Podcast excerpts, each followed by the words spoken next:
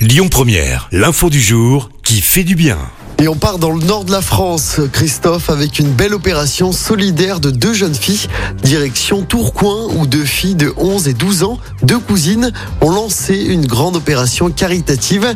Grâce à une cagnotte en ligne, elles ont récolté des fonds afin d'acheter des chaussettes pour les sans-abri.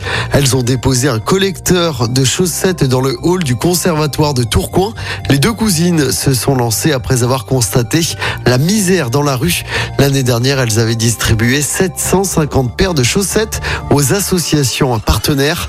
Cet hiver, elles souhaitent aider davantage de personnes dans le besoin. Les collectes se poursuivent jusqu'au 18 décembre.